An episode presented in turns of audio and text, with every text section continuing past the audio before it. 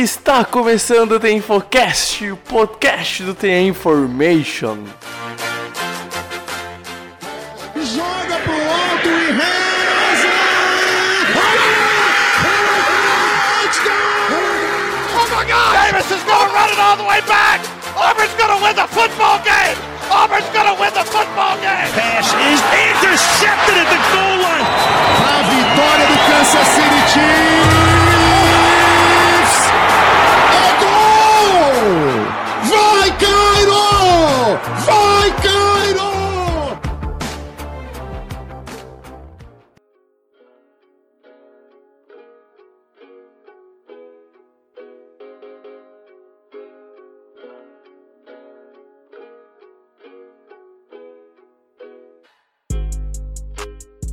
Olá, ouvinte do The Infocast! Está começando mais um podcast do The Information. Eu sou o Pedro Bregolin. Mais uma semana, mais um episódio do podcast de futebol americano mais amado do Brasil. Isso eu tenho a certeza, Pedro Matsunaga.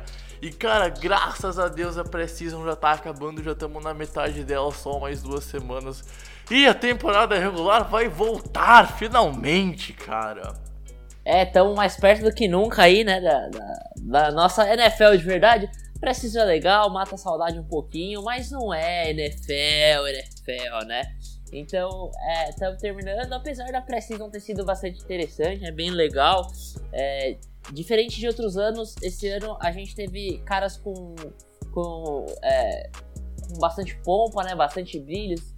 É, a gente vai dizer, né, que o, o o, os refletores estavam voltados para eles, mas com muita desconfiança, diferente de outros anos que, que, se, que se, se tinha expectativa muito alta em cima de, de, outros jogadores, falando especificamente de alguns QBs, né? Mas, mas eram caras que esperavam que fossem dar muito certo, não tinha tanta desconfiança. Esse ano não, né? Nessa precisão foi interessante de ver esses nomes que, que chegam na liga com com, com nome, né? Com, com reconhecimento das pessoas. São nomes conhecidos, mas com, com um pouco mais confiança, né, Brex? É, exatamente. E, e, cara, a real é que essa Precision, pelo menos, eu tô acompanhando ela muito mais de perto. Tipo, ano, nos anos anteriores, no modo, no modo bem clubista mesmo, eu só acompanhava mais a Precision dos Patriots. Cara, e vou te falar que esse ano, assim, eu tô parando pra sentar, eu tô vendo, tipo, uh, uns 5 jogos por semana da, da, da pré-temporada e tá bem legal, cara, dá pra matar a saudade.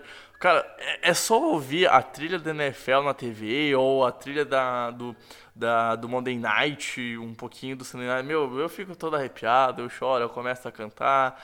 Cara, velho, a NFL tá voltando e graças a Deus, velho. Oh, na moral, essa off-season foi foda, essa off-season foi difícil, Pedro Matsunaga. E hoje, Pedro Matsunaga, a gente vai conversar um pouquinho sobre alguns nomes que uh, vem marcando ou dá para sim destacar alguma coisa após duas semanas, afinal já foi 50% da, da temporada da, da pré-temporada. E tem aquele velho ditado, né, Pedro, que quando o time faz uma coisa muito boa, a gente fala ok, é pré-temporada, mas quando o time vai mais ou menos, a gente tem que destacar. E nisso, então, a gente separou algumas coisinhas ruins, umas coisinhas que vale a pena também destacar pelo lado positivo e que a gente vai destrinchar ao longo desse episódio, certo, Matsunaga? Isso aí, Bregs, a gente pode já falar um pouco sobre esses nomes, né?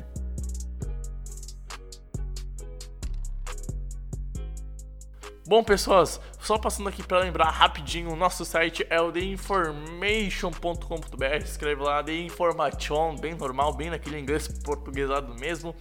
E a gente vai deixar o link para ele ah, no, no YouTube, acho que vai ser no YouTube, pelo menos podcast. Faz tempo que eu não tô, eu tô, não tô atualizando, aliás, tenho que mudar isso, nota verbal durante a gravação.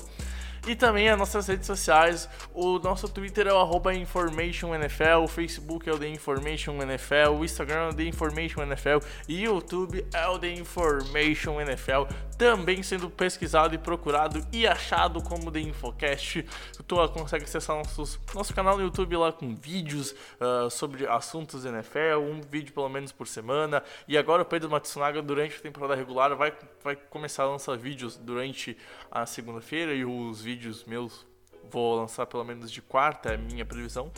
E, claro, muito texto no site, vai ter preview, vai ter análise, as notícias, enfim, tudo da melhor forma possível. E se você quiser ter mais conteúdo, assine o site, assine o The Information, tem conteúdo exclusivo. São três planos de assinatura com conteúdos a mais. O plano Peyton Manning, que é 11 reais e dá acesso a um mês. A gente também tem o Joey Montana, que dá acesso a seis meses por 60 reais. E o plano Tom Brady, que vai durar um ano de assinatura, custando menos de 110 reais. Então vale a pena dar uma conferida. Muito conteúdo exclusivo, textos e podcasts só para os assinantes. E se por acaso você quiser criar uma conta do site, ter acesso ao nosso, ao nosso grupo de WhatsApp, debater e ajudar a escolher pauta, assine o Influ Club Free, não paga nada, cria uma conta no site e venha fazer parte do futuro maior site de futebol americano do país. Então é isso, bora lá pro episódio. Bom, Pedro Matsunaga, a verdade é que a gente não aguenta mais falar de Preciso, mas tem que falar de Preciso. A gente já queria botar lá, falar da Week 1 e vamos para a temporada regular, mas não funciona assim. A gente completou ontem, a gente está gravando na terça, só para deixar claro, a, e na segunda fechou então 50% da, da Precision com, com Monday Night Football entre os Broncos e os Niners, a vitória dos Niners. E agora com 50% da temporada, da temporada, temporada regular não, né? Da pré-temporada, a gente já pode meio que debater um pouquinho, né, Pedro, sobre alguns nomes, o que eles vão se destacar. E aí, esse episódio, caro amigo ouvinte, a gente separou alguns nomes. Eu vou botar agora na, no cronômetro 5 minutos, que vai ser o tempo pra gente falar de cada, de cada nome, de cada jogador que a gente separou, Pedro Matsunaga. E aí então, deixa eu ajustar aqui durante a gravação, uh, ah, 11 horas até as 11h40, Pedro, no momento que a gente está gravando. Eu adoro quem sabe fazer ao vivo. A gente vai começar falando então, Pedro, do Daniel Jones, cara. Escolha de número 6 do For, do 49ers. Tô parecendo os caras da, do, do Desafio de Talentos. oh, não, não, assim, não, nem... O, Mahomes, o, o 49ers tem o Mahomes e o Daniel Jones. É, exatamente. Então, assim, o Daniel Jones foi a, a sexta pick do, do último draft. Todo mundo ficou pistola, todo mundo odiou. Mas, cara, vamos falar a verdade. Ele não tá sendo o desastre que o senso comum pensou que ele seria. Esse é o primeiro ponto, né, Pedro? Cara, é o que você falou, né? É, precision é assim, quando tá bem é precision, quando tá mal, porra, tá mal na precision. Então, é, assim, no mínimo o jogador empata, né? Não faz mais que obrigação. Mas, cara, a verdade é que o Daniel Jones tá empolgando nessa, nessa pré-temporada, né? Primeiro jogo dele, ele jogou um drive só, né? Os, os principais jogadores geralmente são muito poupados no primeiro jogo. E ele teve só um drive, ele teve cinco passes em cinco tentativas é, 67 yards e um touchdown, e né, cara? Perfeito, ele foi perfeito, né? Ele foi perfeito em tudo, né? É, porcentagem de passos completos perfeito, rating perfeito. Ele não errou. E já empolgou, né, nesse começo. E aí contra Chicago ele mantém o nível de jogo muito alto, né? Ele consegue é, 11 passos completados em 14 tentados, é, 161 jardas e um touchdown. É, nenhuma interceptação, um rating alto também de 138.4. Cara, é, assim, ele teve erros contra os Bears, é, principalmente com fumbles, né? Ele, ele, ele precisa corrigir isso, mas é, jogando a bola, tomando decisões, é, na precisão dos passes dele, ele tá muito bem, cara. Assim, não tem o que falar. Uhum. A gente precisa ver ele jogando no nível mais alto, o Precision ainda é muito pouco, mas a gente vê grandes quarterbacks, bons quarterbacks não conseguindo fazer muita coisa na Precision, a gente vai falar ainda sobre isso. E o, e o o Daniel Jones está surpreendendo bastante empolgando bastante o torcedor do New York Giants, né? É, cara, e tipo assim, eu tô surpreso, meu. Eu tô achando ele muito seguro das decisões, sabe?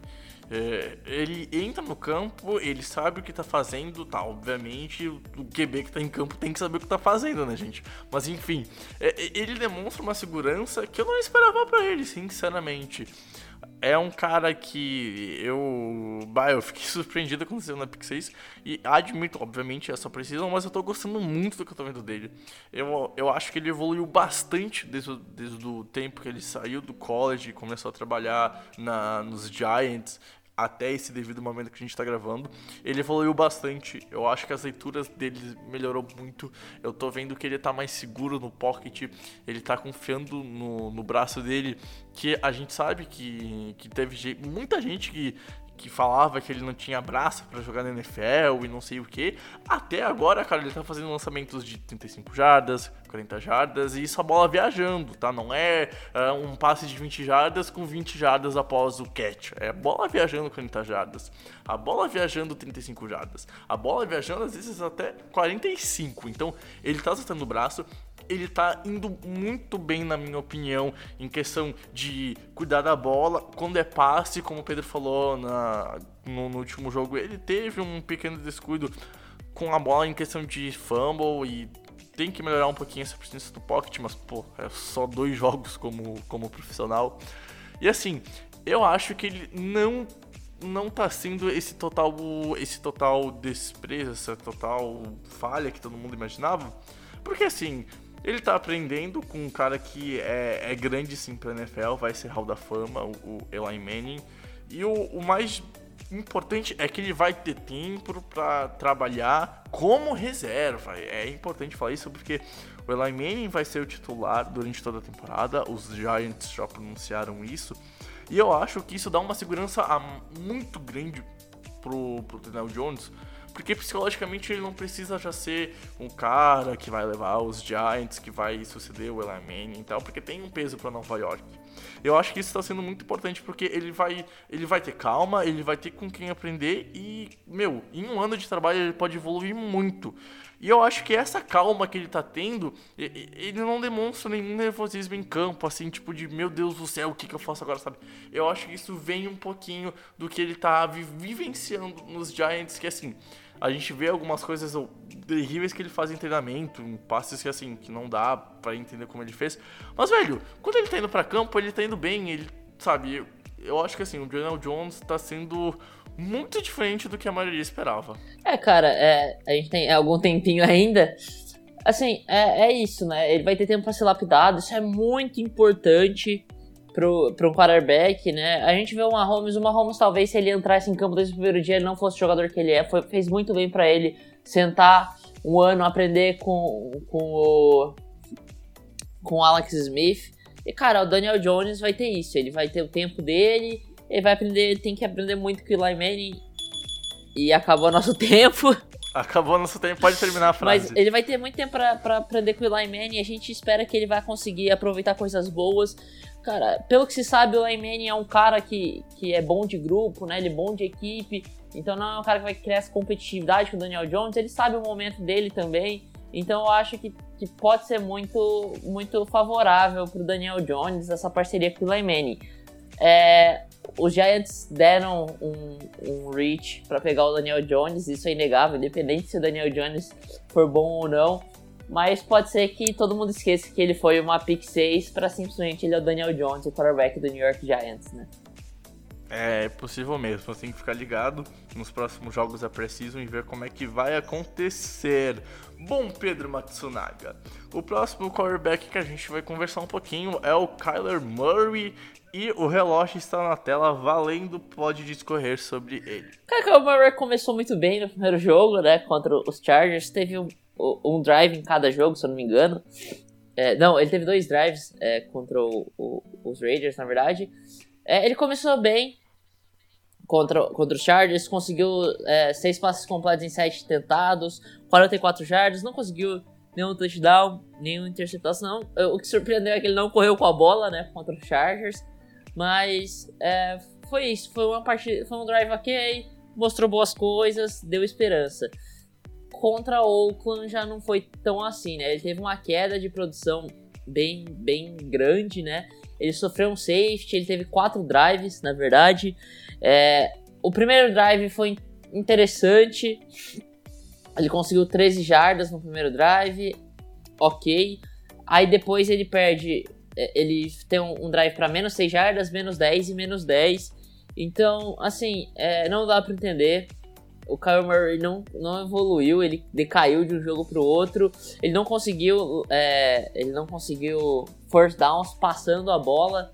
né, no, nem, nem correndo, né? Ele só conseguiu force down com falta, deixou contra o Oakland. Então, cara, ainda é muito cedo. A gente sabia que Kyle Murray era muito cru pro, pro show profissional. Mas é, vamos ver, né? Nesse, se ele vai jogar mais algum jogo na Precision e como vai começar a temporada. Mas o começo já não foi muito animador, né?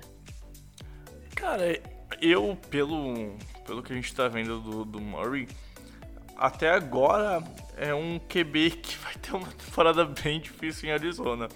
E não sei se vai ser do mesmo nível de tentar sobreviver ao jogo dos Cardinals, como foi o, o Rosen ano passado. Mas talvez isso aconteça, afinal o time é, é bem fraquinho, é bem ruim, sabe? Vai lutar para não ser pick 1 na, na próxima temporada, como a gente já falou nos previews aqui. Mas a questão é a seguinte, cara, o, o, o Murray ao longo desse training camp e os dois jogos da, da Precision, a gente vê um cara que vem evoluindo, que teve sim uma queda de rendimento dentro do, dos jogos, mas pelos reportes que a gente tem durante o training camp dos Cardinals e algumas coisas que vazam de vídeos, etc, etc, etc, é um cara que tá conseguindo fazer o, o, o jogo dele lá em, em, Arizona. Ele não deve ser o, um cara que vai correr que nem porra louca, que nem era no college que nem era o que decidia com as pernas, afinal a gente sabe que na NFL é diferente, os defensores são maiores e etc, etc, etc. Deve ser usado estrategicamente a, a, o poder das pernas que ele tem. Só que eu, eu juro que eu tô me agradando com, com o, a questão do passe do Murray. Tô agradando ver ele. Primeiramente, no primeiro jogo ele foi muito bem passando a bola. Ele teve uma queda nesse segundo jogo, mas ainda assim, ele tá evoluindo, eu consigo ver é, uma consistência um pouquinho maior nele na, na questão do que a gente viu em, em, treina, em treinamento, em questão de números que tem no training camp e ele vem aumentando pouquinho a pouquinho. Então, assim, é um cara que eu consigo ver que tá se encaixando a um esquema novo de um, um, um head coach que é novo em um time que tá sendo totalmente novo. Então a questão é essa, ele vai ter momentos difíceis, ele vai ter momentos que ele vai fazer uma calorada e, sabe, vai ser interceptado por um passe burro ou não vai cuidar direito da bola, porque ele é um cara novo da NFL e um time que teoricamente é novo, num esquema que é novo, de um head coach novo. Então eu acho que essas quedas de produções em jogos, como aconteceu da Week 1 para Week 2, vai acontecer na temporada regular. Vai ser uma temporada bem oscilante, na minha opinião. Vai ter jogos que ele pode ir muito bem e na semana seguinte ir lá e ter três interceptações e o time não fazer mais que 10 pontos, sabe? Eu acho que vai ter que ter muita paciência com ele. Vai ter que ter muita paciência para não, não fazerem com ele o que foi feito com o Josh Rosen, tá ligado, Pedro? Então, paciência é a chave do negócio. E, e se tiver paciência, eu acho que pode dar certo. E, tipo, pelo que eu vi até agora, eu acho que tem tudo para dar certo, sinceramente. É um cara que eu gosto do jeito que ele, que ele joga, é um cara que, na minha opinião, tem mentalidade para ser líder de uma franquia, que tem mentalidade para guiar um, um, um time após temporada e tal. Você tem que ter um time, o time está em construção. Então, talvez às vezes a má atuação dele não é só dele, é de uma OL que não é boa, é de um grupo de recebedores que é bem mais ou menos. Tem lá o, o Fitzgerald, mas é só o Fitzgerald e os outros são bem mais ou menos. É, os rookies, né? Eu acho que eles vão depender bastante dos rookies. É, pode terminar, Pedro. Eu acho que eles vão depender dos rookies, né? Em geral, não só na posição de quarterback com o Kyle Murray, mas na, na, posição de wide receiver também, quando o Andy Isabella, por exemplo, é um cara que, que, que mostrou um pouco de, de sucesso. O Mr. Irrelevant, né, que desse ano, que é a última escolha do draft como é conhecido, né, o Mr. Irrelevant. É o Club Wilson, né, o Tyrant de UCLA, pode contribuir, eu acho. Apesar de ter sido draftado lá embaixo, eu acho que pode ser um cara que pode ficar pro roster final e contribuir. Então eu acho que assim, o, os Cardinals estão num processo de construção e vão depender muito dos rookies, né? Isso é um problema quando você tem um QB rookie, porque é, os rookies marcam inconstância, né? E aí você une inconstância do quarterback com inconstância dos recebedores também. Isso pode ser perigoso. Talvez o Fitzgerald possa é, ajudar um pouco nesses né, rookies. É, exatamente. Mas talvez só, só para terminar, a, a, uma má atuação não seja só culpa do Murray. Então tem que ficar ligado nisso, é um conjunto inteiro. Bom, Pedro Matsunaga, mais cinco minutinhos pra gente conversar do próximo nome, que é o QB que todo mundo tá falando que já é o novo sucessor do Tom Brady, que é o cara que vai levar a dinastia dos Patriots adiante. E eu acho que tem que ter muita calma nessa hora, né, Matsunaga? É, cara, Jared Stidham no primeiro jogo jogou bem. Não, não foi nada espetacular, mas foi bem. Conseguiu 14 passes em 24 tentados para 179 jardas, um touchdown nenhuma interceptação, ainda correu bem com a bola, né? Teve 4 corridas para 16 jardas. E aí só melhorou no jogo contra o Tennessee. Jogou um pouco menos tempo contra o Tennessee, mas conseguiu 14 passes completos em 19 tentados, menos tentativas. Conseguiu 193 jardas, um, TD também. O rating melhorou, né? Conseguiu um rating de 123.4. E teve as mesmas. E teve 18 jardas corridas em 3 tentativas, né? Cara, é, é muito cedo ainda para falar do Steedham como sucessor Tom Brady, porque é o Tom Brady que a gente tá falando. É um cara que, é, é querendo ou não, é um rookie jogando season e é um cara que foi que joga sem muito peso nas costas, né? Ele foi draftado numa posição mais baixa no draft, mas já é já é melhor do que o que os Patriots experimentaram até aqui como substituto Tom Brady, né? Então, é, eu acho que fora o Garoppolo, ele vem dando um pouco mais de, de, de esperança pro, pro futuro quarterback do, do New England, né, Preds? É, e, e, tem que fazer uma, uma relação que ele jogou dois quartos e meio e jogou mais dois quartos em jogos diferentes. E, e, ele foi constante, sabe? Ele não foi, tipo, muito bom e depois muito ruim, ou muito ruim e depois muito bom. Ele foi bom e bom. Ele melhorou de um jogo pro outro. Ele fez esses números que o Pedro falou. E tem que levar em consideração que ele também fez o drive pra virada. Porque, tipo assim, as pessoas pensam que, ah, Precision é só. É, ninguém joga sério. Cara, Precision no segundo tempo é, é uma carneficina porque, assim, são só caras que estão brigando pra ficar no elenco. Né? Tipo, os caras dão a vida, tá ligado? Não, eles não são tão bons quanto os caras lá que são pica da galáxia. Mas eles dão a vida. Eles jogam tudo que tem. E tem que levar em consideração isso. E aí no, no, no último quarto ele conseguiu um drive para vitória. E, e, eu acho que tá valendo muito a pena, Pedro. Porque eu, a gente consegue ver, pelo menos eu, a gente, eu e o Pedro, a gente já conversou em off, que tem uns negócios que me lembram muito Tom Brady em questão do pocket, da paciência que ele tem para achar o recebedor. Ele espera até o último segundo, parece que para fazer um passe. E isso nos Lions, contra os Lions eu senti bastante isso. Contra o, os Titans, não senti que ele teve tanta espera, mas eu senti que ele foi mais seguro do que na estreia dele na NFL, que isso é positivo e muito bom. E aí, eu, eu acho que o maior destaque do, do, do Ham é que quando o Royer estava em campo, os Patriots estavam muito ruins. A verdade é essa, o Royer fez uma péssima partida contra os Titans. E quando o, o, o Jarrett entrou, o time melhorou, então, tipo, isso me surpreendeu, porque entrou um cara menos experiente que o segundo jogo e eu vejo que o time evoluiu, melhorou quando ele entrou. Obviamente, os Titans tiraram alguns titulares, botaram a defesa reserva, isso tem que levar, levar em conta, mas assim, quando ele entrou, os Patriots melhoraram, Pedro, eu acho isso algo muito positivo e provavelmente ele vai ficar no elenco final e vai evoluir mais ainda a questão do, do que a gente tem visto ali em campo fazer, velho. Então, o Stephen, eu acho que você tem alguma semelhança com o Tom Brady, é, é, é, a mentalidade, eu acho um pouco parecido. Eu acho que o Tom, o Tom Brady, é, é, assim, no aspecto mental, ele provavelmente é o maior da história, né? Mas o, o Stephen tem, tem esse, é, esse futebol IQ, né? Essa inteligência pro futebol americano muito muito elevada. É, dá pra ver que ele tem essa. É, ele espera, né, muito no, no pocket. Ele não tem medo de tomar porrada, de soltar o passe e tomar porrada logo em seguida. Isso é muito bom. Ele não apressa o passe dele. Ele, em alguns momentos, deu pra ver ele escalando o pocket, que é uma característica marcante no jogo do Brady, né? Apesar dele correr bem o Stidham, ele não fica procurando a saída do pocket o tempo inteiro. Às vezes ele avança dentro do pocket pra, pra é, buscar espaço pro passe. Eu, né?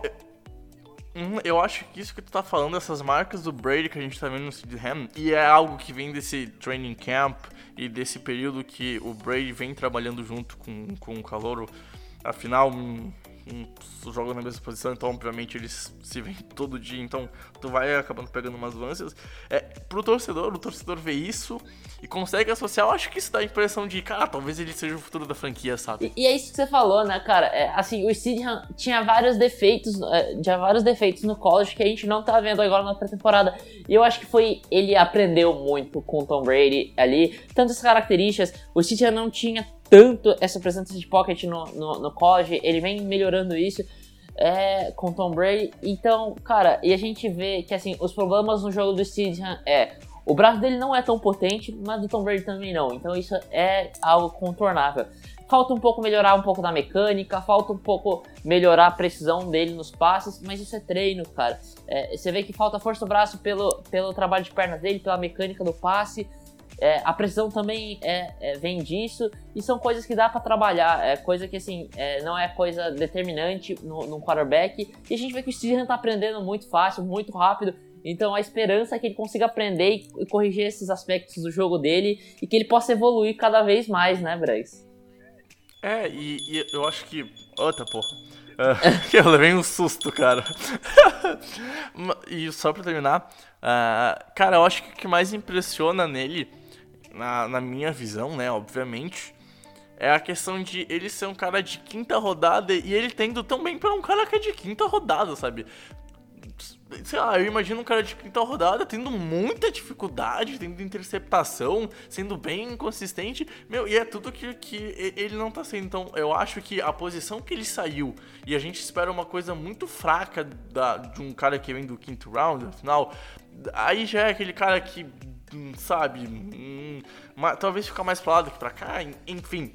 E ele tá sendo um, cara assim que dá pra dizer que se tu não conhece, meu, saiu em terceiro round, saiu no final do segundo, sabe? Ele tá sendo uma. Ele tá jogando muito bem pra posição que ele saiu, tá ligado? Então, tipo, eu acho que isso também ajuda nesse conceito de pato, talvez seja ele.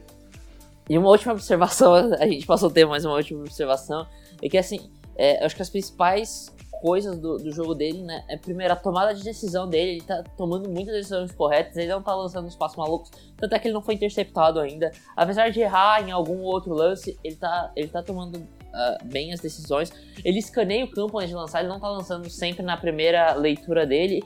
E, e ele tá colocando a bola lá, né, cara? E isso independente de ser precision ou não, é, até no treinamento, quando tem esses, esses fatores, já é bem animante para um, pra um QB rookie, né? É, exatamente. Então, tipo, é, é um nome para ficar muito de olho. Obviamente não essa temporada, mas a, a do ano que vem, afinal, ele já aparentemente evoluiu bastante com uma off-season e um tempo muito curto de trabalho, imagina um ano trabalhando com Tom Brady e Bill Belichick, etc. Bom, Pedro Matsunaga, mais cinco minutos. Eu acho que esses cinco minutos você vai falar praticamente sozinho. Afinal, Dwayne Haskins, um cara que veio de Ohio, e aí a gente sabe o teu amor pela essa faculdade. Vai lá, Pedro. Pode começar. Cara, o Haskins começou muito mal, né? É, não tinha como começar pior. Contra Cleveland, ele conseguiu oito passos completos em 14 sentados, 117 jardas, ok. Aí você vê esses números, ok. Ele teve duas corridas para 17 jardas, muito interessante. Ele conseguiu unir duas coisas importantes do jogo nele, né? É, esse, esse alto número de, de jardas por passe e, e, e, boas corridas, mas ele lançou duas interceptações. E, cara, foram duas interceptações em passes ruins, né? né foi, foram passes bem ruins, foi bem difícil ver isso. Era algo que não se esperava do Annie Haskins, é, principalmente nesse nível né, de, de precision dele fazer esses passes tão ruins. Mas, cara, é, é, é, problemático, ele tem muito a evoluir. É, os Redskins fizeram certo, né? Ele provavelmente não vai ser o titular desde o primeiro dia, ele vai ficar no banco. Ele tem que aprender bastante, ele tem muito a evoluir.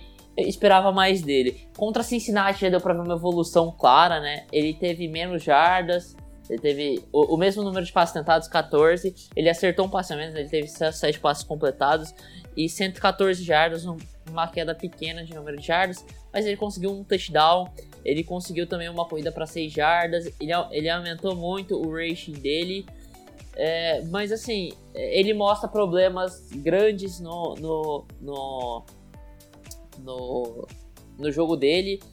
Só que, cara, você vê ele fazendo aquele passe que resulta num TD de 55 jardas, você já fica animado, né? Você, você vê, ah, esse é o Haskins que eu vi em Ohio State, esse é o Haskins que eu vi no college. Um passe muito bom, ele encaixou a bola onde o recebedor tava, é, encobrindo toda a defesa. É um passe longo, não é um passe, não é um, passe, não é um touchdown de 55 jardas que ganha muitas jardas com, com os pés. Essa bola viajou, assim, no total, né? No, no, contando com o, o, espaço que ele faz de drop back até a bola chegar, pelo menos umas 45 jardas. Então, assim, é, anima um pouco. É lógico que, que é, é, importante evoluir. Não tinha como regredir, eu acho, do jogo de Cleveland.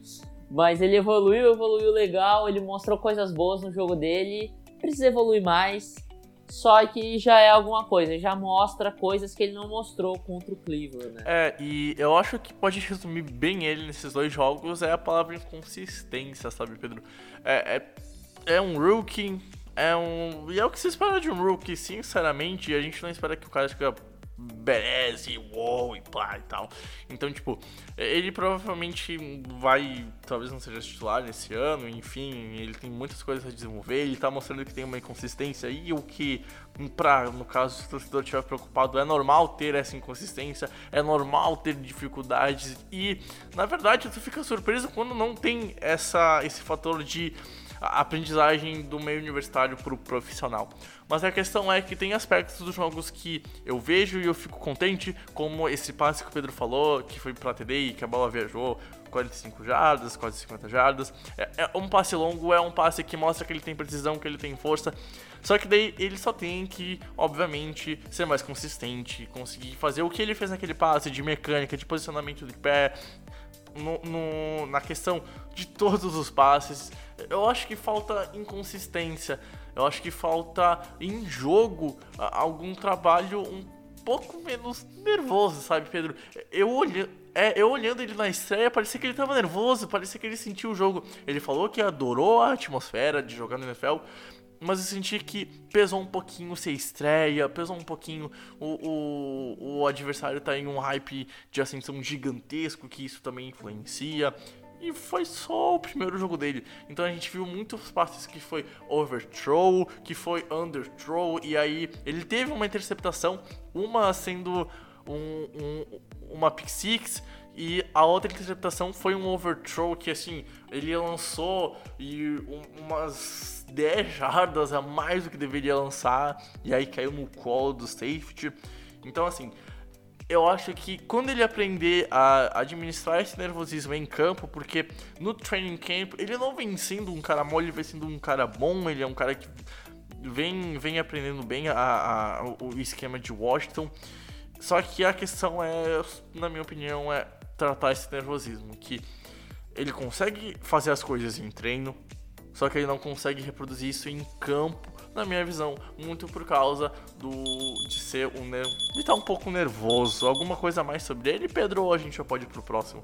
Só completar isso que você falou, né, Braz? É, ele vem mostrando é, falhas no jogo dele que ele não apresentava no college football, né?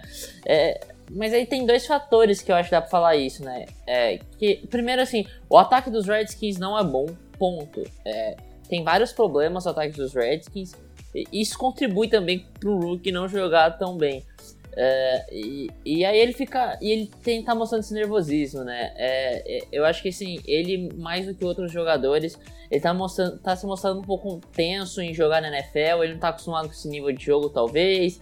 É, é, e assim, ele mostra problemas que ele não tem no. não teve no college, né?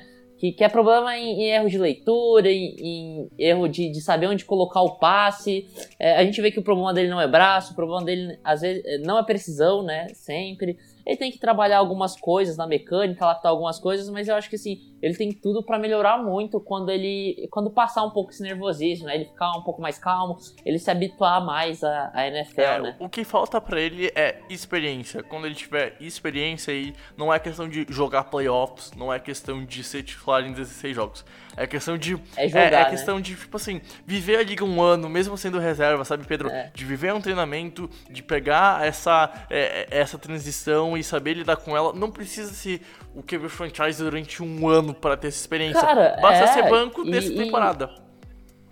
É, e jogar um outro jogo no garbage time, sim, né? Colocar sim, ele pra, sim. pra sentir. E assim, é, a gente sabe que colocar um QB no primeiro ano é, como titular se ele for muito mal, como vai ser o caso, por exemplo, do Kyle Murray, né, que vai ser titular provavelmente desde o primeiro dia, cara, se ele for muito mal, isso pode acabar com ele. Aconteceu com o Josh Rosen, né?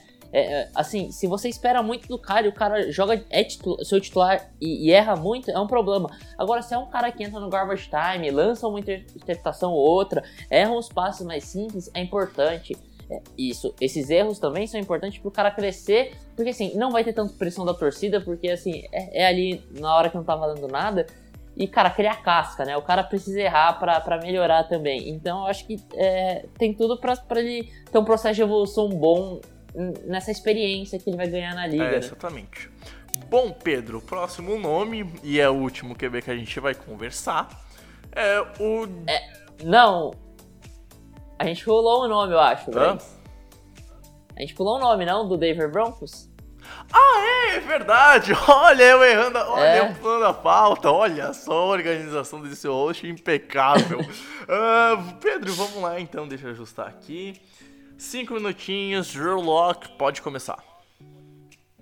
Cara, o Drew Lock mostra bons e maus momentos. Ele começou no, no primeiro jogo da temporada, né, no Off Game, com 7 passos completos em 11 tentados, 34 jardas é, e tomou 2 sacks, né? Correu ainda para mais 6 jardas. Contra o Seattle Seahawks, ele jogou um pouco mais de tempo, teve 17 passos completos em 26 tentados, 60% do, dos passes completos, tem uma queda nas porcentagem de passes, mais natural com, com, com, o número de passes aumentando, né? 180 jardas, um touchdown, uma interceptação, e ele teve três corridas para 11 jardas. E ontem contra o San Francisco 49ers, ele teve 7 passes completos em 12 tentados, 58% de passes acertados mais ou menos, é, 40 passe, 40 jardas de passe ele foi sacado uma vez, teve duas corridas para 11 jardas, meio que foi isso. Cara, o Drew Locke ele vem mostrando muito. Ele vem passando muito no check down, né? É, isso pode ser preocupante, mas pode ser animador. É um cara que tem consciência em relação a isso, né, do, do passo no check down.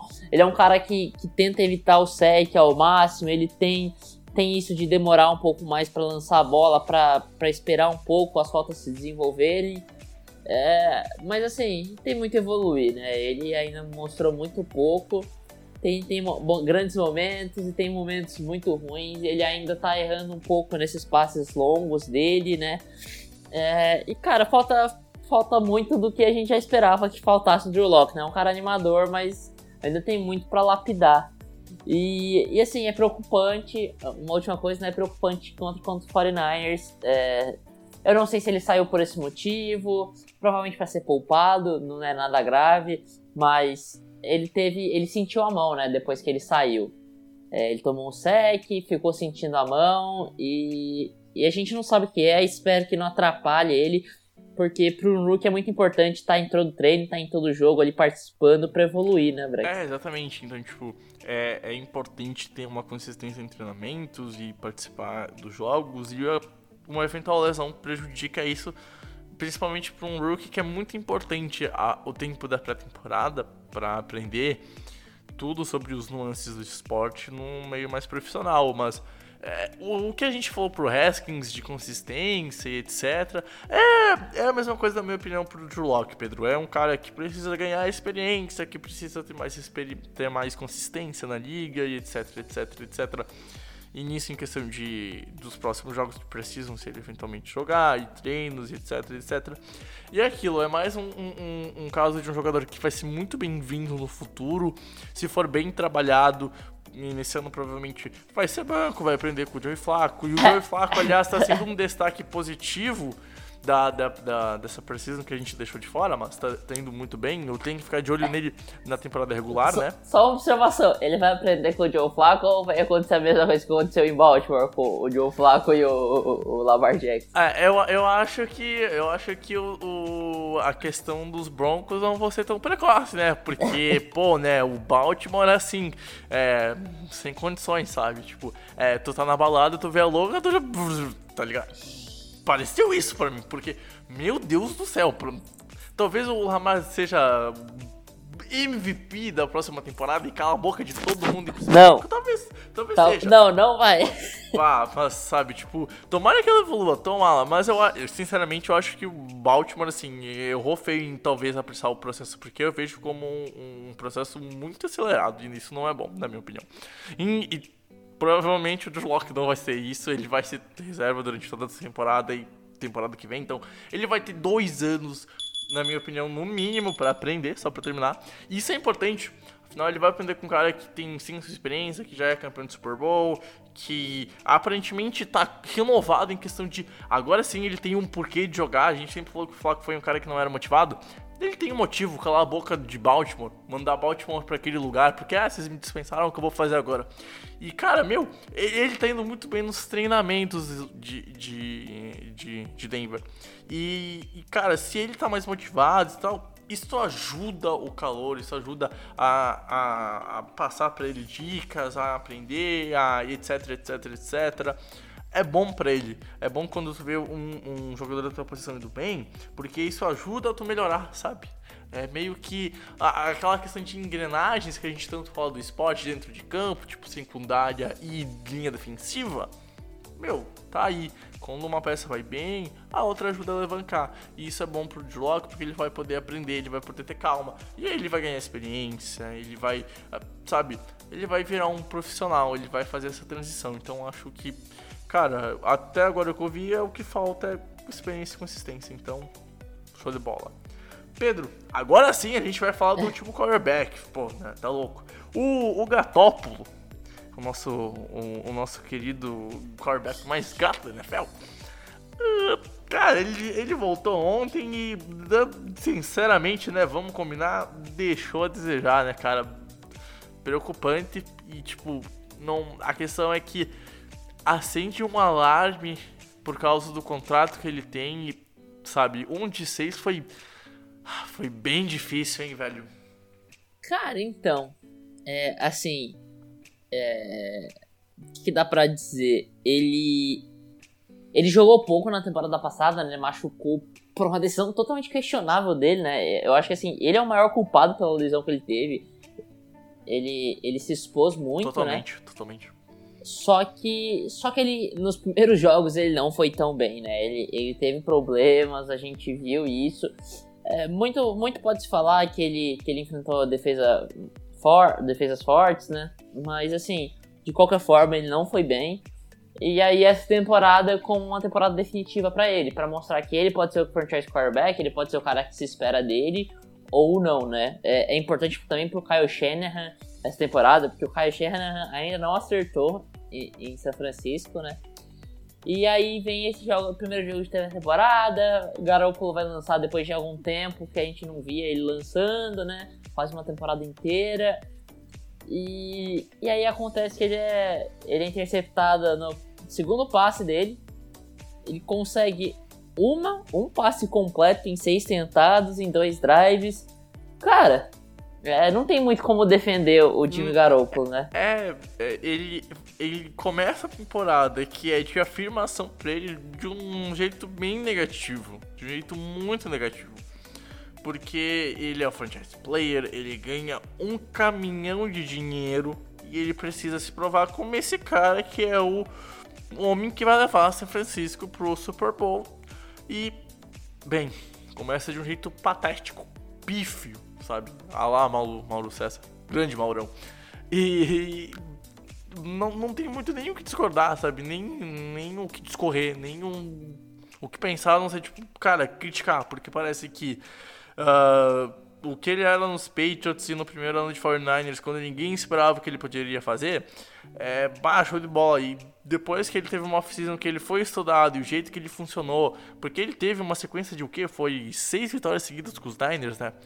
E, e, e daí então depois tem um off-season e estudaram o Shanahan e o jeito que ele montou o Niners e foi decepcionante na Week 1 e depois se lesionou na Week 2 e volta, sabe, é, é um tempo amostral muito pequeno. A gente não tem nem dois jogos completos e um e é, dois drives de temporada, de pré-temporada, pra afirmar que ele tá indo ruim. Então, tipo, é um tempo amostral muito pequeno, muito pequeno mesmo. Tem que tem que frisar isso, que é importante ressaltar.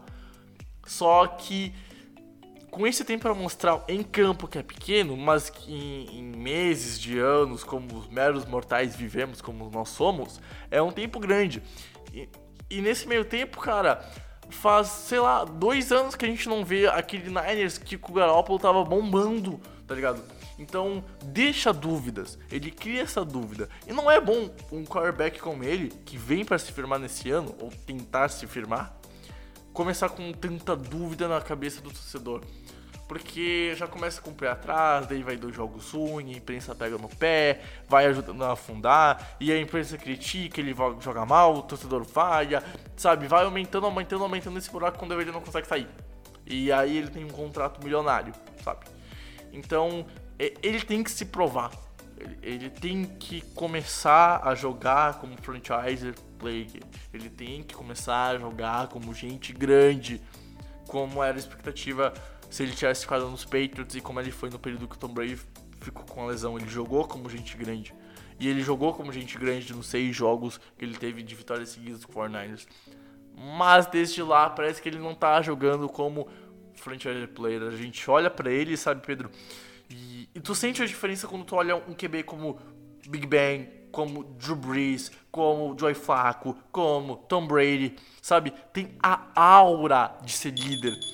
E faz um tempo que eu não vejo ele com essa aura de ser líder. E ele tinha essa aura lá, quando ele chegou nos 49ers hum, pro final de temporada, dois, três anos atrás. E eu acho que meio que foi se perdendo. Então ele tem que recuperar isso. Só que o jogo de ontem, o jogo contra os Broncos, não ajudou nada nisso nele. Então, tipo, tem que ver como ele vai se portar na, nas próximas semanas.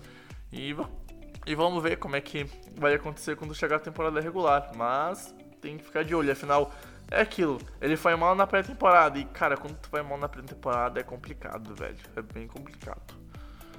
É, e cara, é, assim, só pra terminar, né? Que acabou o nosso tempo. Mas assim, o, o, problema do garoto é esse, teve pouco tempo pra mostrar. É, é, às vezes é injusto você colocar tanta pressão nisso, mas a, a realidade é quando precisou dele ele não apareceu. E, e assim, o tempo tá passando, né? O relógio não para. Como o Bryce falou, né? É pouco tempo mostrar, mas muito tempo, né? E, e assim, ele. Ele era o cara para impacto inicial, cara. Todo mundo esperava que ele fosse já, já pra depois da renovação, já chegar para levar o, elevar o, o, os, os 49ers para outro patamar, né, cara? Para botar a franquia de volta aos playoffs. E não foi o que a gente viu até agora, então é, é preocupante, né? Se esperava que ele fosse virar o franchise quarterback dos, dos 49ers e, e, se colocar no patamar de elite, como o Beres falou, né? E falta um pouco para é, ele. Exatamente, exatamente. Bom, Pedro, passando então para uma outra posição, para running back, a gente vai destacar aqui um cara que chegou, que não veio via draft, que não veio via free agency, e veio via NFL Discovery, o programa que trouxe o, o Duzão para a liga, que é o running back dos Bills, o, o Christian Aid é um cara que veio da Inglaterra, da Grã-Bretanha, e assim, ele teve dois jogos que ele teve uma outra jogada que foi de destaque. Né, Pedro? Ele teve um TD gigantesco na. na... Cara, teve um TD de 65 é, jardas, né? Contra os Panthers. E aí, no último jogo, na Week 2, ele vai lá e tem uma recepção que quase vira TD, que é de 68 jardas, se não me engano. 48 jardas, 48, jardas. E ele fica 3 jardas dentro zone. E nessas duas jogadas, não é que ele pegou a bola e estava livre. Ele pegou a bola, quebrou tackles, deixou a marcação para trás, ou, ou, viu bem o espaço que tinha de bloqueios quando teve que correr, no caso do, do primeiro jogo.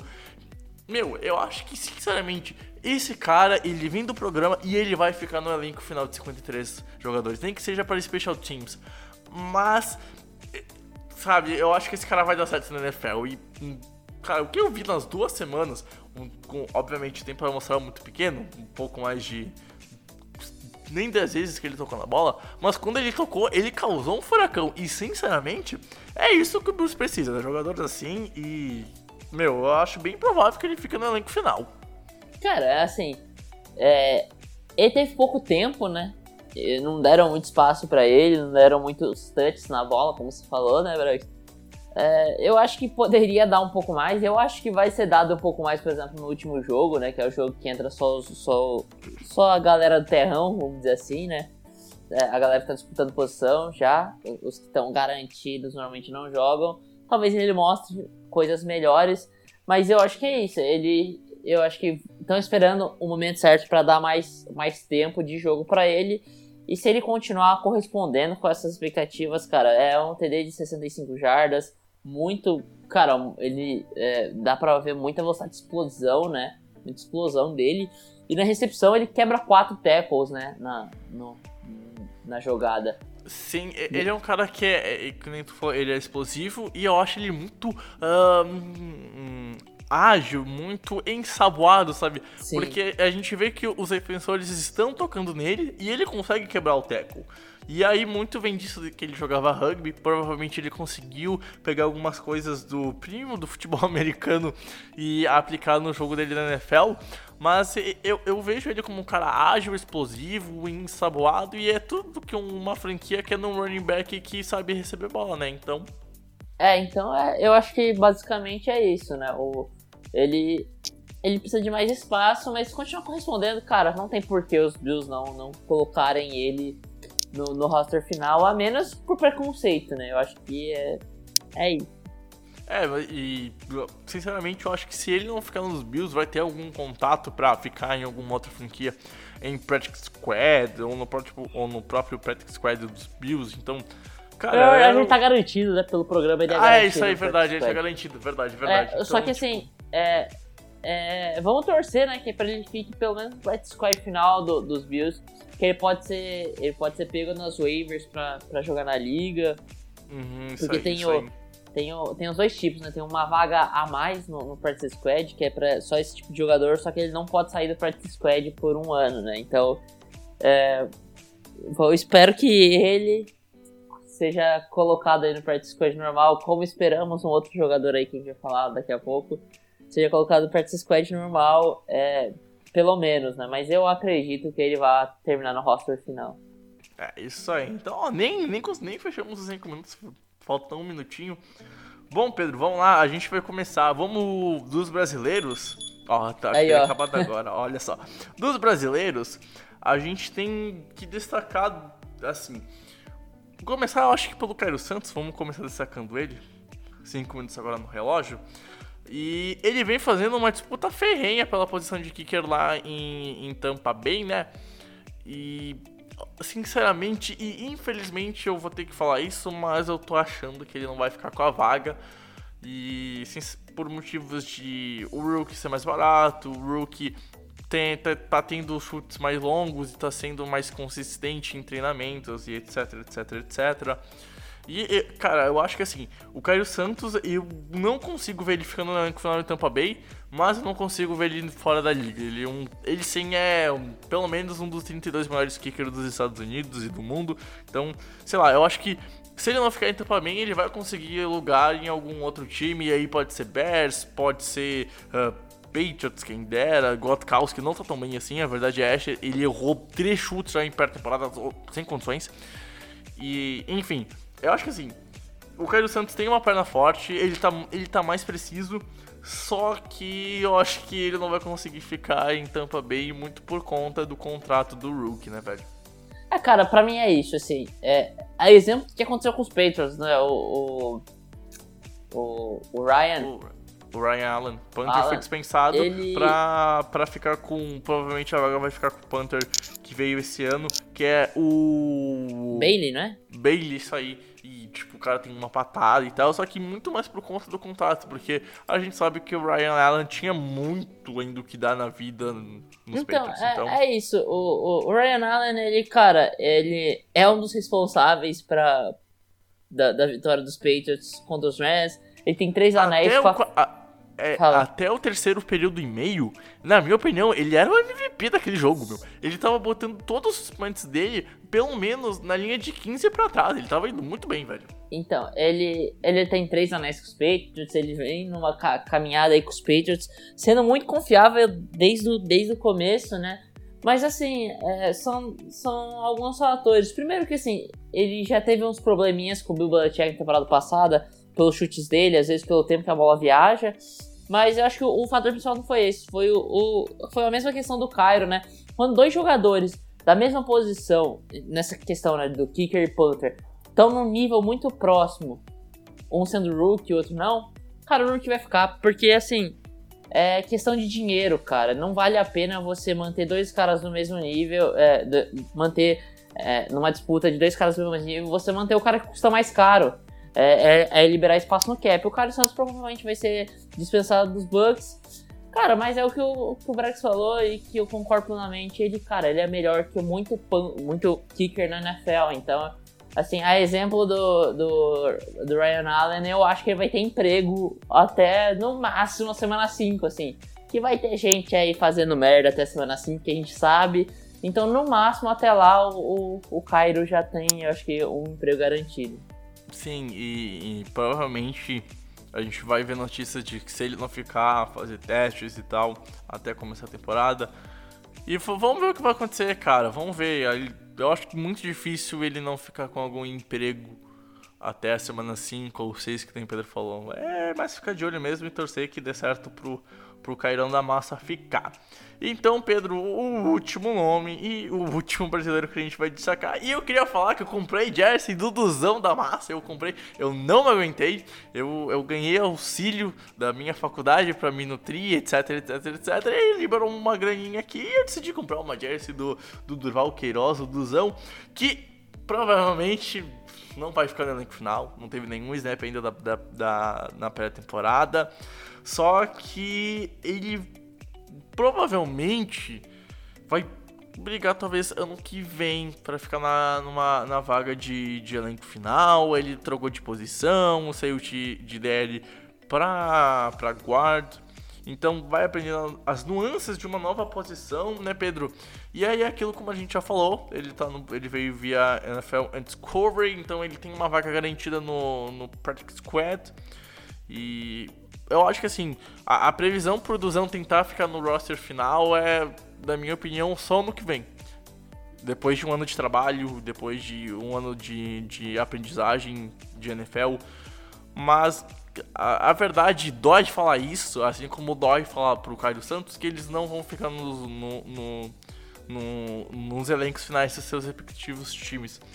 Só que nos dois casos eu acho que tem coisas positivas para se olhar nisso, como por exemplo o Cairo não, não deve perder eh, muito tempo fora da liga, assim como eu acho que o Duzão ficando fora do, do, do, practice, do, do elenco final e indo pro Practice Squad, talvez é mais segurança para ele no que vem, ter mais aprendizagem e tal, e aí poder brigar de verdade por uma vaga no, no elenco final, afinal quando houve a, o anúncio da troca de posição, acho que todo mundo meio que por mais que torcesse, quando fosse analisar, deixando o carinho um pouquinho de lado, sabia que era muito difícil e praticamente impossível ele ficar com a vaga, né? Então, tipo, eu consigo pelo menos ver coisas boas do, do Duzão talvez não conseguir ficar no elenco final, Pedro.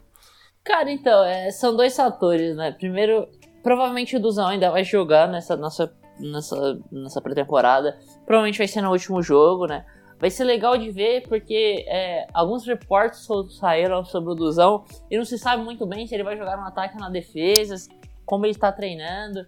Então ainda tá meio. E vai, é, vale lembrar que no Death Chart do, dos Dolphins, ele tá listado como o último guard e o último uh, inside DL do, da franquia. Então, talvez ele tenha uns snaps ofensivos, defensivos. É. Vamos ver como é que o Blind Force vai trabalhar com isso. Então, é, vai, ser, vai ser interessante de ver, né? Porque, cara, assim, se ele tem, se ele tem, eu acho que ele tem e a gente também tem esperança de que ele vai jogar realmente na, na liga, né? Na temporada regular em algum momento. É interessante ver como que ele vai jogar, se ele vai jogar na defesa, se ele vai jogar no ataque é, qual, como que ele vai conseguir desempenhar a função dele nesse nível, né? Achei interessante para ver. Cara, é, eu acho que assim, o, o, Paulo Antunes falou isso na transmissão de ontem, e, e assim, é algo que eu quero repetir aqui, que eu acho que é, que é legal. É, assim, é, como falei né, antes com, com o, o Christian Wade, existe para NFL Undiscover uma vaga a mais no elenco do Practice Squad, né? Que, é, que são as 10 vagas normais e tem a 11 para esse jogador do NFL Undiscover. que ele vai, ele pode ficar no practice squad, mas ele não pode voltar para a liga, né? Ele não pode não voltar a fazer parte do elenco principal de nenhuma equipe, ele não pode ser pego nas waivers.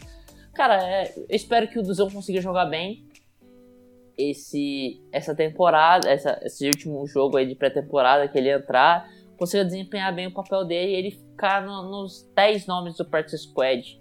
É, provavelmente ele não vai voltar ainda essa temporada, mas já é algo mais, mais alentador, né? E, e como você falou, né, Bregs, acho que um ano de experiência ali mesmo só treinando no practice squad pode ser muito bom pro Duzão, para ele evoluir no nível, para ele se acostumar com, com, com a NFL, né? É, tanto o nível físico quanto o nível técnico. E, e assim, talvez se ele fosse pro roster final já essa temporada, ele não conseguisse fazer muita coisa, se fosse dispensado e nunca mais voltasse a jogar na liga, né? É, exatamente. Então, tem sim um lado bem positivo dele não ficar no elenco final. E com isso, Pedro Matsunaga, fechamos essa parte do podcast. Eu vou dar agora um tchauzinho pro Pedro Matsunaga. Eu vou ir por uma. Vou viajar, vou sair da, da conversa eixo, né? Hum, nessa cal. Tá em São Paulo, né, Pedro? Isso. isso? Isso, a gente vai sair do eixo, do eixo uh, Rio Grande do Sul São Paulo. Vamos ficar só no estado e eu vou, vou, vou, vou agora vou para Farroupilha entrevistar o David do Farroupilha Saints e depois Pedro, a gente se encontra, pode ser para encerrar o podcast, pode ser? Pode ser. Pode ser tranquilo, até depois, Pedro, então. Até.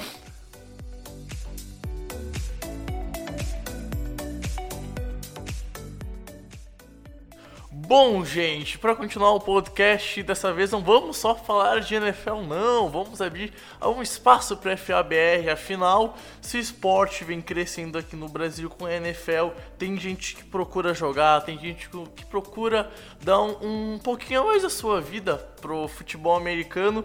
E agora, então, eu vou conversar com umas pessoas lá de Farroupilha, da, do Rio Grande do Sul o Rodrigo e o David, que estão encabeçados na, na fundação do Farroupilha Saints, mais um time do FABR, do FA do estado do Rio Grande do Sul. Tudo bem, David? Tudo bem, Rodrigo? Primeiramente, obrigado por terem aceito o convite aqui do The Information para bater um papo no podcast, marcar essa conversa. E eu queria começar a nossa entrevista primeiramente falando parabéns pela ideia, parabéns pelo projeto e é isso que o FA precisa no Brasil, é de pessoas como vocês que pegam e põem para frente o futebol americano. Boa tarde. Boa tarde, Pedro, tudo bom? Uh, então aqui Rodrigo, vice-presidente agora do Saints. E aí, então, começamos esse projeto aqui por Farroupilha, né? A gente já tem um, um algum tempo aí de futebol americano tanto eu quanto o head coach da, da, principal da equipe, né? E agora os guris aí também, o João e o, e o David aí começando esse trabalho aqui em Farroupilha, né? É uma cidade central aqui no estado, né? Então ela tá próxima aqui da uh, mais próxima da capital e entre toda a Serra Gaúcha. Então escolhemos Farroupilha principalmente por esse motivo, né? Por ser uma cidade que tem uma, uma cultura muito boa aqui e aí resolvemos ingressar por Farroupilha aqui no criar uma nova equipe de futebol americano. Isso, isso. E eu queria saber mais ou menos em que momento foi, foi reunido e posto no papel e posto em prática também que surgiu o projeto, que vocês sentaram e decidiram, ah, vamos montar um time em Farroupilha, essa é a hora. Em que momento surgiu essa ideia de levar à frente um time de FA em Farroupilha? Isso, nós temos aqui então, como eu te comentei, né, nós já trabalhamos juntos, né, eu, Thiago e João, como comissão técnica anteriormente, e aí, como Farroupilha ficava entre as cidades que nós, nós trabalhávamos aqui, uh, escolhemos, optamos por ela, né? Uma cidade que é muito nova também na questão de, de, de, esportes, né? Uma cidade que tem um, uma qualidade muito grande de campos, de estrutura, aqui por ser, uh, como eu te disse, bem localizada. E aí optamos então por, por ser Farroupilha aqui a nossa sede principal aqui, né? Isso, isso. E origem de nome, esses negócios, algum, alguma opção por causa de uma conectividade com a, cidade de Farroupilha, da região, que nem ocorre nos esportes americanos, ou simplesmente por vocês serem adeptos do Saints dos Estados Unidos? é, é, então, primeiramente, boa tarde, Pedro. É, David falando aqui. Então, realmente uh, a escolha não somente do nome Farroupilha Saints, como a própria identidade visual como um todo aqui do, do, do Farroupilha Saints, ela é baseada é, na questão religiosa e cultural aqui da cidade. Aqui em Farroupilha a gente tem um símbolo muito, uh, uh, muito forte, que é a Nossa Senhora de Caravaggio, né? Então a gente utilizou as cores, né, fundamentais aí que, que, que estão no manto de Nossa Senhora de Caravaggio, que é o azul, o dourado e o branco, como, como inspiração para utilização no logo, né? No logo, a gente também tem a imagem de um arcanjo, tá? Que remete muito a, até o próprio equipamento utilizado no futebol americano, né? O arcanjo ele está utilizando uma armadura, então refaz essa, faz essa alusão ao equipamento utilizado no futebol americano. E uh, também a própria curvatura que a gente tem sobre a palavra Saints, que é a curvatura uh, que tem sobre a abóboda do Santuário de Caravaggio aqui, tá? Então o telhado do Santuário de Caravaggio, ele é um telhado curvo. Então a gente utilizou essa, essa inspiração também para trazer.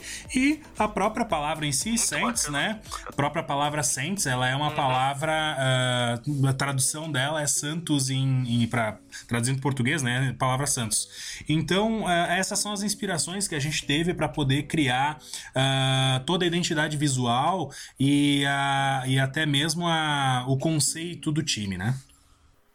É muito bacana. É, é bom ver que o, o time já nasce já, já querendo fazer uma fidelização com o pessoal da região e isso é muito importante.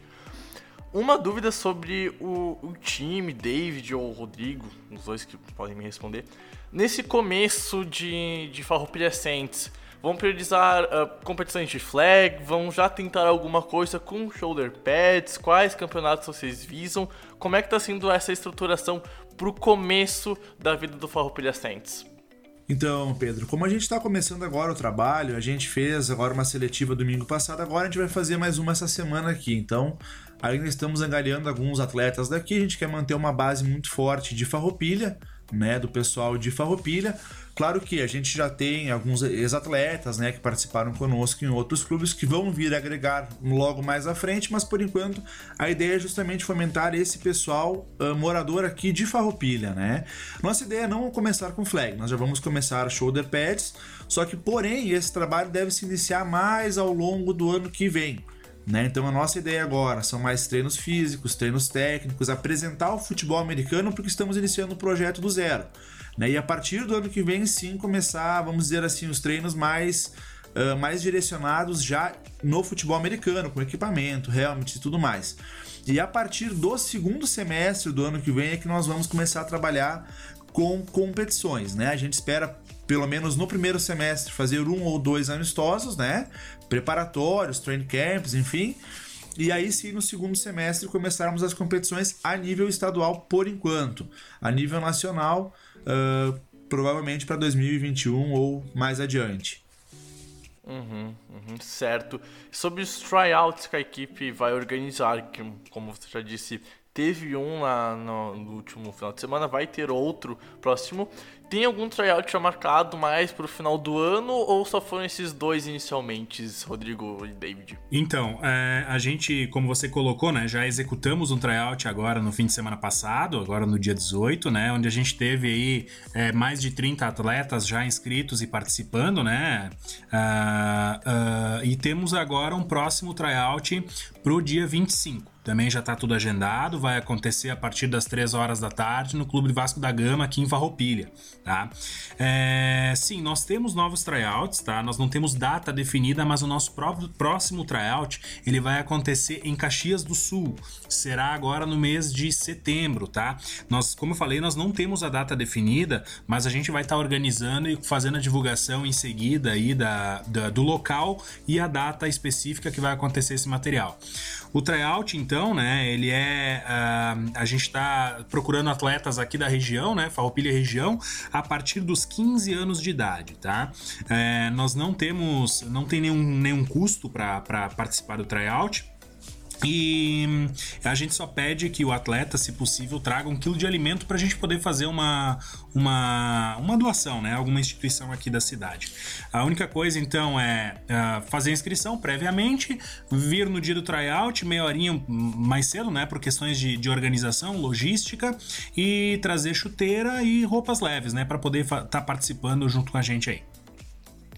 A inscrição pode ser realizada por aonde, Rodrigo e David?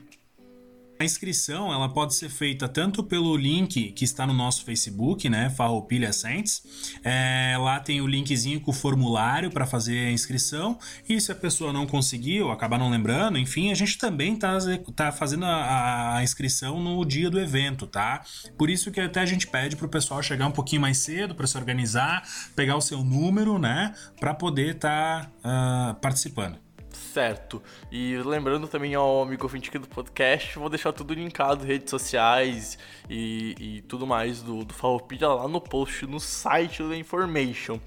E eu tava, eu tava vendo e, e, e lendo um pouco sobre o projeto de vocês, eu achei bem interessante que vocês já nascem com a proposta de uma interação social com, com as pessoas de Farroupilha de áreas mais carentes. Vocês poderiam discorrer um pouquinho sobre essa parte mais de atuação social do Saints?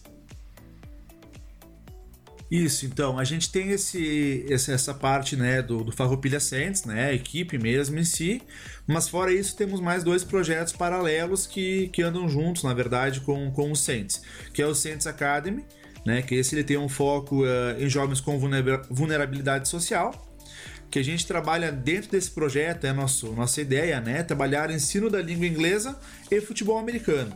Tá? Então a gente conseguir trabalhar dentro desse projeto uma imersão em cultura americana. Trabalharmos desde o inglês, como aulas de dança, teatro, música, dentro da cultura americana, né? E aí são períodos né, de 45 minutos de aula de inglês e 45 minutos de aula de futebol, né? Uh, esse voltado mais para as categorias de base, né? Mais para os menorzinhos.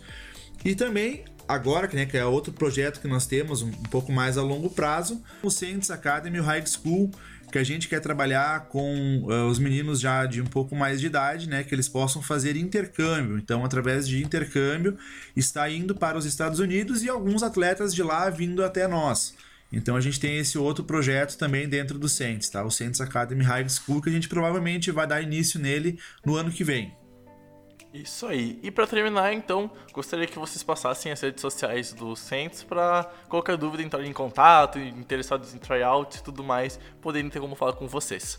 Então, uh, o pessoal que está nos ouvindo aí pode nos seguir, uh, acompanhar nossa página no Facebook, né, através do Farroupilha Saints, né, no Instagram arroba farroupilhacentes, pelo e-mail farroupilhacentes@gmail.com ou se preferir pelo próprio WhatsApp, tá? Que é 054 99996 3633. Só lembrando de novo, vai estar tudo linkado lá no site tudo com redicionamento para rede social, WhatsApp e tudo mais. Bom, David, muito obrigado por terem vindo, Rodrigo. Uh, só agradecer e, de novo, parabenizar. Tem que fazer isso no FABR, é com esses projetos como o de vocês, aí do Farroupilha Centros, que vai fazer o esporte crescer no Brasil. Sucesso, tudo de bom. E quando eu conseguir passar por Farroupilha, eu, eu dou uma passadinha aí e conhecer o projeto de vocês pessoalmente, cara. Claro, Pedro, a gente que agradece tá, o espaço aí no Information para poder estar tá divulgando o nosso material, tá divulgando o nosso trabalho.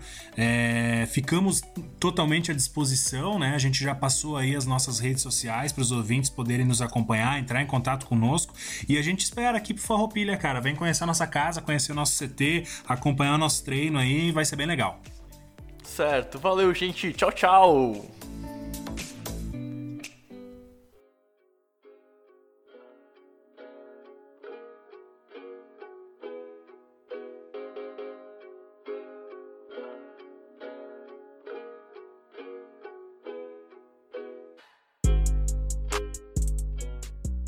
Pedro Matsunaga, que saudades, cara. Nossa, cara, quanto tempo que eu não te ouvi nesse podcast, Muito velho. Muito tempo, né, cara? Passou. Bah, nossa, eu senti muita saudades, Pedro. Tá louco? Não, não, não faz mais isso comigo. Não vai embora assim, cara. Bom, Pedro, acho que conseguimos falar um pouquinho do, do que a gente viu até agora da temporada regular e também agradecer ao David que ah, tirou um tempinho dele para falar um pouco do, do Farroupilha Saints, um novo projeto time de FABR, é importante destacar o futebol americano nacional, porque se a NFL está crescendo aqui muito por conta de as pessoas quererem também começar a praticar o esporte no Brasil, então é importante abrir espaço para FA BR, no caso o FA do Rio Grande do Sul, que é um dos estados que é mais forte na, na no, no, futebol americano. E, por exemplo, a gente tem o Santa Maria Soldiers, que na minha opinião é um dos três melhores times do, do país. Mas enfim, Pedro Matsunaga, eu acho que a gente conseguiu dar, uma, dar, um, dar um, um, um bom parecer sobre como é que tá sendo a, a pré-temporada até agora, sobre alguns nomes que, que é de destaque para ficar de olho durante toda a temporada, né, velho? Sim, sim. É, foi um bom podcast, eu acho. É, útil pro, pro, pro, também pro ouvinte que não é tão, tão assíduo da NFL, né? Sim, sim, pra pegar e ver como é que tá sendo. Afinal, cara, pré-temporada, uh, quando tu vê, tu só vê. Na maioria das vezes o teu time só, tu não para pra ver os outros jogos, e, tipo. Tanto que é a primeira vez que eu parei pra ver praticamente os outros times jogando e ver condensado, etc, etc, etc. E também vale lembrar que para as últimas semanas o Game Pass ainda está liberado de graça para a pré-temporada para os jogos que a ESPN não transmite. Então vai lá, faça a conta do Game Pass, é importante mostrar para a NFL que o Brasil está vendo futebol americano. Para quem sabe a gente tem um joguinho daqui um ano, daqui dois anos, nunca se sabe, vai saber, né? Então, Pedro Matsunaga, com isso eu só tenho que falar que foi um prazer inenarrável ter estado contigo nesse programa e foi um prazer inenarrável ter estado contigo, amigo ouvinte durante esse podcast. A gente vai voltar então semana que vem com alguma outra pauta que a gente ainda não definiu. E aí, quando voltar a NFL, claro, a gente vai ter os dois EPs semanais, pelo menos essa é a previsão se a nossa agenda de universitário conseguir conciliar. E claro, um, um EP extra para quem assinar o site. Então, Pedro Matsunaga, forte abraço, valeu e até mais. Valeu, Bregs, valeu, ouvinte aí. É, a gente volta aí semana que vem falando um pouco mais de NFL uma grande temporada para nós, né? Que já tá chegando aí. É isso, um abraço, até semana que vem. Tchau. Tchau, tchau.